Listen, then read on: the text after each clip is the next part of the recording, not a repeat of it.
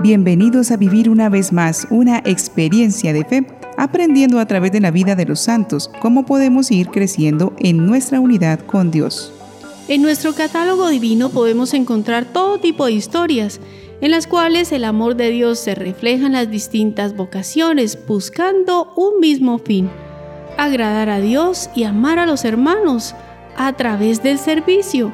Por ello, sigamos descubriendo en esta vitrina de la santidad otras historias que nos revelen secretos de espiritualidad. Los santos que se recuerdan hoy, 11 de mayo, son San Mayolo de Cluny, abad, San Antimo de Roma, mártir, San Evelio, mártir, San Francisco de Jerónimo, presbítero, San Gangulfo de Barennes, mártir, San Walterio de Sterp, presbítero, San Ignacio de Náconi, religioso, San Iluminado, monje, San Mamerto de Bien, obispo, San Mateo Levangam, mártir, San Mayulo de Bizancena, mártir, San Mocio de Bizancio, presbítero y mártir, y Beato Gregorio Celli, presbítero. Hoy escucharemos la historia de un abad que reformó muchos monasterios, imprimiéndoles una renovación en su espiritualidad benedictina y realizando una gran organización entre ellos. Él es San Mayolo de Cluny. Mayolo nació alrededor del año 909 en la pequeña villa de Valenzola, Francia hijo de Fokker, señor rico y poderoso en Provenza. Sus padres murieron pronto, cuando Mayolo era aún muy joven. Mayolo heredó muchas propiedades de sus padres, pero debido a la difícil situación de su época, donde Europa se debatía ante las invasiones de los musulmanes, teniendo que refugiarse en la casa de unos parientes en la Borgoña, Francia. Allí recibió las órdenes menores de parte de un tío obispo que se llamaba Berno e hizo parte de los canónigos de su catedral. El obispo Berno luego envió a Mayolo a estudiar filosofía y teología a la ciudad de León. Terminados sus estudios, San Mayolo regresa para instruir en filosofía y teología al clero local, recibir el diaconado y ser nombrado arcediano o archidiácono, a pesar de que era muy joven, o sea, el primero del orden de los diáconos. Como el ministerio del diaconado lleva consigo preparar la mesa a los pobres, repartiéndoles las limonas de la iglesia, su nuevo cargo le proporciona la ocasión de ejercitar la caridad limosnera de un modo poco común. De hecho, vende sus muebles, casas y tierras para repartirlos entre los más necesitados. Poco después, fue elegido obispo de Besanzón para evitar que lo consagraran por la fuerza, sintiéndose indigno de ello, San Mayolo se refugió en la abadía de Cluny, de la que su padre había sido gran bienhechor. En este monasterio comenzó la gran reforma benedictina. Hasta entonces las casas benedictinas no habían tenido entre sí más vínculo de unión que la regla de San Benito. No existía una autoridad común general para toda la orden. Elegían entre ellos mismos su propio abad y eran independientes las comunidades. Como, además, por este tiempo la vida monástica en Occidente era representada por la orden benedictina, no reinaba siempre aquella disciplina y fervor religioso que después se despertó por el surgimiento de las nuevas órdenes mendicantes de franciscanos y dominicos. Los monasterios habían recaído con el transcurso del tiempo en desórdenes e inmoralidades, y se requería dentro de la orden misma una regla que reestableciera el antiguo espíritu de San Benito y la piedad desaparecida. La reforma no tenía pretensiones de universalidad, pues intentaba solo agrupar los monasterios con un mínimo de jerarquía para mantener la disciplina. La reforma cundió y se formalizó, porque hacía muchos años que se había advertido esta necesidad y llegó a producirse un renacimiento monástico como el de las primeras fundaciones. Llega entonces Mayolo al monasterio de Cluny.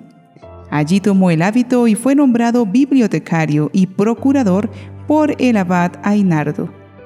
Como bibliotecario tenía la dirección de los estudios y como procurador estaba encargado de la administración y de la gestión de los múltiples bienes de la abadía. Fue nombrado también apocrisario o legado del monasterio para salidas especiales para las gestiones ante los nobles y príncipes. Durante los viajes que se vio obligado a hacer, dio gran ejemplo de humildad y prudencia. Berno, quien había sido primer abad de Cluny, había elegido como abad colaborador a San Odón. Este a su vez había elegido a Einardo, el cual escogió a San Mayolo para que lo ayudase en el gobierno de la abadía, pues había perdido la vista. Con el abad Mayolo es cuando la abadía más resplandece por su rectitud, disciplina y espíritu de reforma, volviéndose hacia ella los ojos de los príncipes, emperadores y pontífices. La prudencia y la virtud de San Mayolo le ganaron el respeto de los más grandes hombres de la época. El emperador Otón el Grande tenía gran confianza en él y le encargó de supervisar todos los monasterios de Alemania y otras partes del imperio.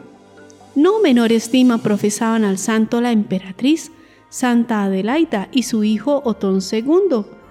San Mayolo les pagó el afecto reconciliándolos cuando tenían puntos de vista diferentes. Gracias a los privilegios concedidos a la orden que gobernaba, San Mayolo logró reformar numerosos monasterios, muchos de los cuales adoptaron la regla cluniacense. Otón II quería que San Mayolo fuera elegido papa, pero el santo se opuso terminantemente. A los argumentos del emperador respondió que sabía muy bien cuán poco preparado estaba para tan alta dignidad y que su carácter era muy diferente al de los romanos. San Mayolo era muy culto y promovió mucho la ciencia. Una banda de piratas sarracenos venidos de España había cruzado los Alpes llevando muchos cautivos, tristes y desesperados. Solo Mayolo se mantenía sereno y se atrevía a confrontar a los bandidos. Al principio, los bandidos pensaron castigarlo colgándolo de un árbol, pero al saber que era el abad de Cluny, lo capturaron, aunque lo trataron con respeto, siendo rescatado más tarde por una fuerte suma de dinero.